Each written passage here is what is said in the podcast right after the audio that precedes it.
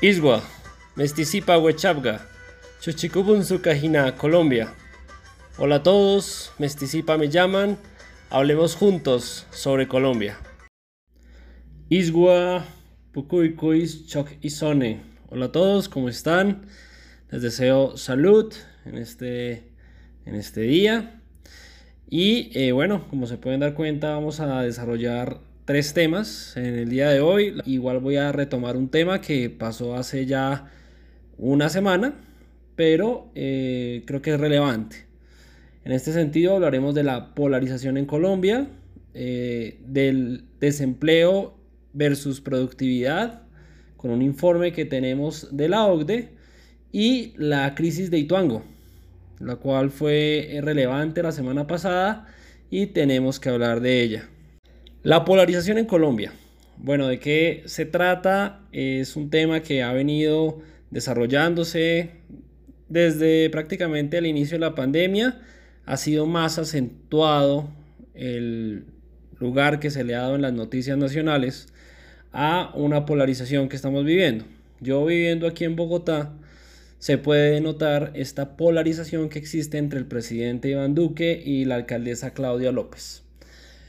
Aquí, eh, pues yo dije en un principio que no iba a hablar de política, iba a intentar hablar lo que menos se pueda, pero obviamente me entenderán que hay temas relacionados directamente con la política, la cual incide en nuestras vidas de manera determinante. No voy a entrar a juzgar a ninguno de los dos. Creo que aquí es una situación primero difícil, ¿sí? Es una situación difícil y eso tenemos que asumirlo.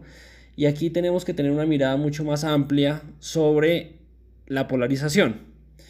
Más allá de que unos dicen que es la economía versus la vida, eh, otros dicen la derecha versus la izquierda, yo digo eh, la polarización ha existido desde que existimos como nación.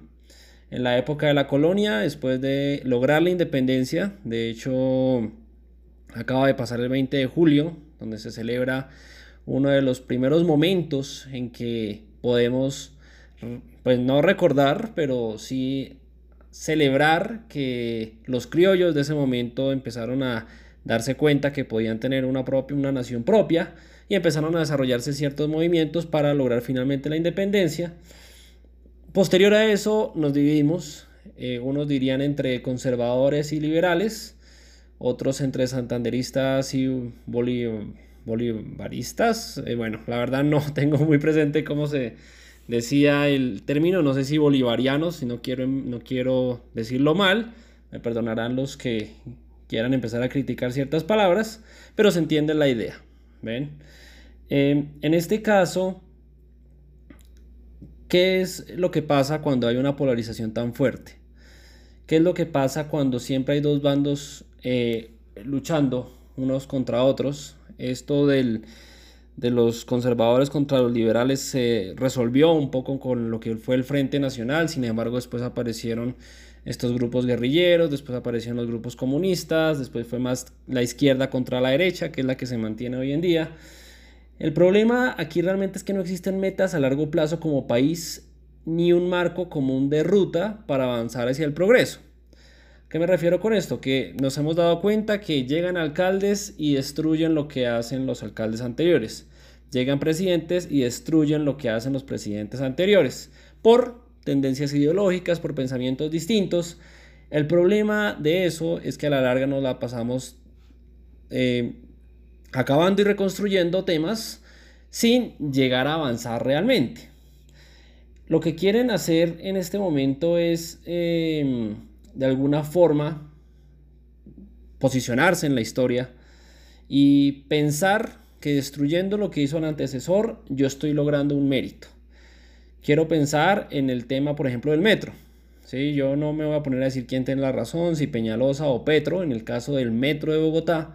Sin embargo, hay una fuerte sospecha, digámoslo así, más que sospecha, unos indicios de que si habían unos estudios avanzados del metro subterráneo y que no se terminaron usando ni siquiera tomando en cuenta. Yo no estoy a favor de Petro, eso quiero dejarlo muy claro. Sin embargo, sí creo que nos hace falta esa continuidad. Nos hace falta no la continuidad de Petro, no, nos hace falta la continuidad en los proyectos que, que queremos desarrollar como país. Creo que aquí uno de, los, de las soluciones que, que podría uno pensar es un tema de comunicación entre nosotros, un tema de fijar acuerdos comunes básicos sobre el desarrollo y que nada sea capaz de intervenirlos. En este momento nos la pasamos apagando incendios. Eh, básicamente todas las noticias de la semana son apagando incendios, de nuevos incendios que se crean en Colombia. Entonces uno pensaba que las FARC ya, mejor dicho, ya hicimos la paz con las FARC y ahora tenemos al clan del Golfo. Es decir, aquí no hay una paz verdadera, bueno, eso es otro tema, pero que voy adentrándome. No existirá una paz verdadera, no existirá un desarrollo, no existirá un progreso mientras estemos luchando entre nosotros. Quiero que eso quede muy claro y ese es un problema que hemos tenido a lo largo de nuestra historia. Basta ya como país de seguir dando vueltas y mordiéndonos la cola como un perro loco. Tenemos que poder avanzar. En el tema de desempleo versus productividad quiero traer a colación un informe de la OCDE. La OCDE es la Organización para la Cooperación y el Desarrollo Económico, la cual publicó un informe sobre las perspectivas del mercado laboral en sus países miembros. Recordemos que Colombia hace poco es miembro de la OCDE y Colombia, siendo uno de los nuevos integrantes, ya estamos en la punta del ranking. Estamos en la punta del ranking porque estamos en eh, encabezando el listado de naciones con mayor desempleo en 2020 por el COVID-19.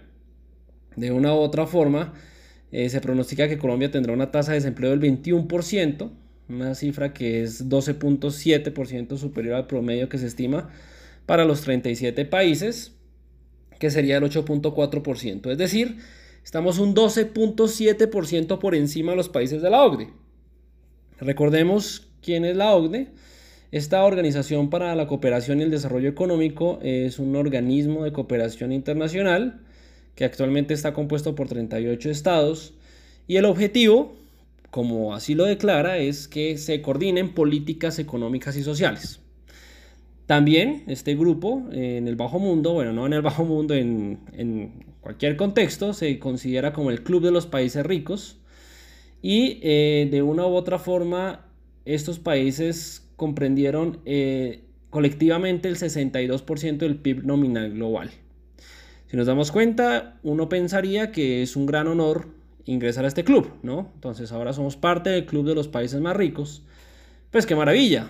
¿Seremos ricos? Yo pienso que no. Y aquí es cuando viene el gran problema. Eh, el problema es que uno puede hacer todo lo que quiera para pertenecer a un club de ricos. Yo puedo endeudarme, puedo empezar a sacar todas las credenciales para buscar entrar al Nogal, hacer amigos, bueno, al Club del Nogal, haciéndolo aquí un poco más al contexto nacional. Recordemos que el Club del Nogal es uno de los más eh, emblemáticos clubes, digamos, en Bogotá, de ciertos empresarios, figuras influyentes. Sin embargo, que yo pueda entrar no garantiza que yo vaya a ser rico y eso es uno de los grandes problemas. Que yo tenga algunas características que piden para ingresar no significa que yo vaya a ser rico per se. Sí, es verdad. Eh, tengo más posibilidades de conocer gente, tengo más posibilidades de relacionarme. Sin embargo, de nada sirve si yo como persona, por mis propias capacidades y por el emprendimiento que yo tenga, logro desarrollar algo adicional. Uno de los grandes eh, problemas, digamos en este caso, a mi punto de vista, y esto sí ya es un análisis personal, es eh, la productividad. La productividad en Colombia y hablamos también de la industria nacional. ¿Cómo les parece que eh, si ustedes buscan en Google, que creo que es lo más práctico en este momento, cuáles son eh, los productos que más exporta Colombia? Son, entre otros, aceites, café, oro, bananas, flores, confitería. Eso es lo que más exporta Colombia. No digo que esté mal, pero sí tenemos lamentablemente una desventaja si comparamos con otros países desarrollados también de ese club de ricos que exportan tecnología, que exportan em, productos elaborados, que exportan maquinaria. Bueno, creo que mi punto se entiende. Nosotros no podemos lograr un desarrollo, no podremos lograr un desarrollo si seguimos con una industria tan precaria, tan básica. Nosotros, eh, si bien es cierto, tenemos una gran biodiversidad, bendito sea Dios, que nos permite disfrutar de eh, unos ambientes distintos en distintas partes de Colombia, productos, frutas, verduras, pues muy ricas en vitaminas y minerales, tenemos que saber aprovechar más los recursos, tenemos que saber aprovechar aún más el talento humano que tiene nuestra gente para desarrollar productos mucho más especializados, mucho más competitivos en el mercado. Por favor, quien esté escuchando esto y puede hacer algo al respecto, tómese un momento de pensar que como país tenemos que avanzar. Y mientras nosotros sigamos con una industria tan precaria, con bienes tan básicos, importando la mayoría de elementos que generan valor agregado, no saldremos adelante. Y no importará que seamos miembros de la OCDE, seguiremos siendo los más pobres dentro de la OCDE. Finalmente hablaremos de la crisis de Ituango. Eh, para los que no lo saben, los pongo un poco en contexto. El miércoles 15 de julio, tras la masacre de Algeciras, 93 excombatientes de las FARC, los llamados reinsertados, y sus familias tuvieron que sacar sus pertenencias eh, para recorrer en camiones, buses y chivas por más de 350 kilómetros un recorrido en el que buscan una nueva vida. ¿Por qué? Porque donde se encontraban recibían constantes amenazas, hostigamientos, mm, básicamente huyeron de las balas. Y es porque hay un problema muy serio. Se firmó la paz con las FARC y eh, varios excombatientes están cumpliendo su palabra de reinsertarse a la vida normal. Sin embargo, varias de estas zonas están desprotegidas por el Estado y como lo entenderemos, pues eh, hay grupos al margen de la ley que están interesados por rencor o por intereses económicos en exterminarlos. Entiendo el gobierno obviamente tiene unos protocolos, pero al parecer son insuficientes, dado que como este caso, tienen que huir, eh, tienen que salir de sus casas, de intentar rehacer su vida, dado que eh, pues no encontraron un lugar donde, donde permanecer. Eh, pongo un poco en contexto también cuál, quién es el clan del Golfo. El clan del Golfo Hoy en día es una, una agrupación que lidera el panorama de las organizaciones ilegales en Colombia, con más de 1.500 integrantes. Se le considera, de hecho, la organización criminal más grande del país. Ellos son em, un grupo que viene de las Autodefensas Unidas de Colombia, los eternos enemigos rivales de los guerrilleros, y eh, se entiende y lo que se menciona en este caso es que el clan disputa a muerte con el Frente 18 de las disidencias de las FARC, unos corredores estratégicos del sur de Córdoba y el Bajo Cauca antioqueño, eh, un territorio que definitivamente es muy importante para controlar cultivos, laboratorios y rutas de narcotráfico. Aquí hay varios problemas, ¿sí? hay varios problemas.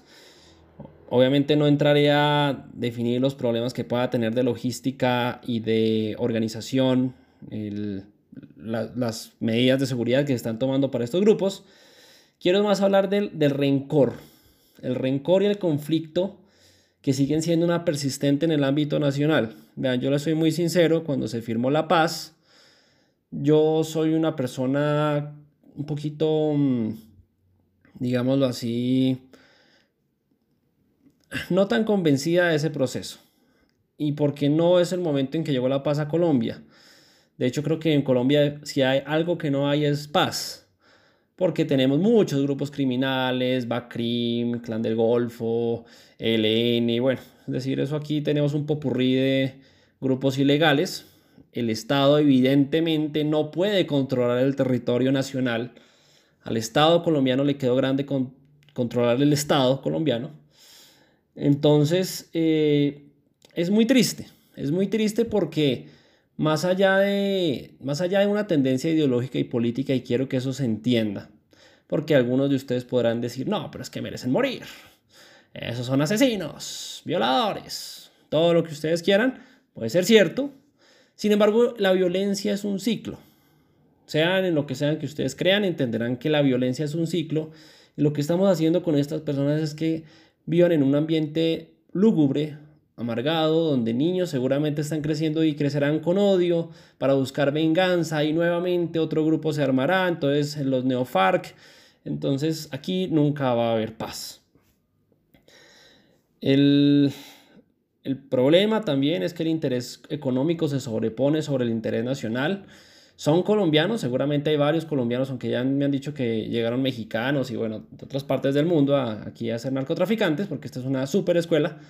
Pero muchos son colombianos, los narcotraficantes, los de los grupos armados. Por Dios, si ustedes están escuchando esto, piensen un poquito en, en que debemos intentar desarrollar este país porque nos afecta a todos. Un conflicto a la larga no beneficia a nadie en el largo plazo. Aquí nos hace falta definitivamente mucha identidad, nos hace falta unión, la polarización de la que yo estaba hablando hace parte de este proceso. Evidentemente eh, necesitamos más inversión en una fuerza pública que sea mucho más em, competente para asumir los retos que tiene proteger la vida de estos reinsertados. Pero definitivamente también necesitamos una unión del pueblo colombiano. Necesitamos más fortaleza del Estado colombiano una cultura de la solidaridad en el país que no se lo va a lograr de la noche a la mañana y tampoco se va a lograr si no hay un Estado fuerte. Hay una realidad, y yo lo digo, si yo viviera en uno de esos, de uno de esos grupos que está en riesgo mi vida, que la única forma de salir adelante es ser narcotraficante, lo pensaría. Y ahora no me vayan a tildar de ah, guerrillero o de narcotraficante, porque no lo soy, además eh, no es mi interés serlo y creo que eso no es definitivamente el camino, pero creo que ponerse en los zapatos de otras personas y entender su contexto es fácil para también entender por qué actúan de cierta forma.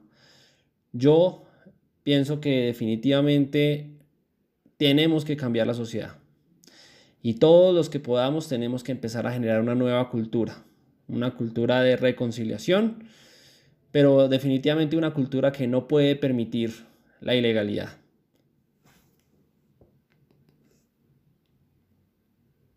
Mis queridos oyentes, gracias por este tiempo. Yo estaría haciendo próximamente un especial para el 7 de agosto. No lo quise hacer para el 20 de julio por razones que diré en el especial del 7 de agosto. Pero eh, haré un especial del 7 de agosto para hablar sobre Colombia, para hablar un poco sobre cómo ha sido ese contexto histórico que nos ha traído hasta este momento. Y bueno, esperemos que les guste. Una excelente semana, les deseo a todos. Y bueno, que Colombia siga dando noticias, ojalá muy buenas y no lo que estamos acostumbrados. Un abrazo.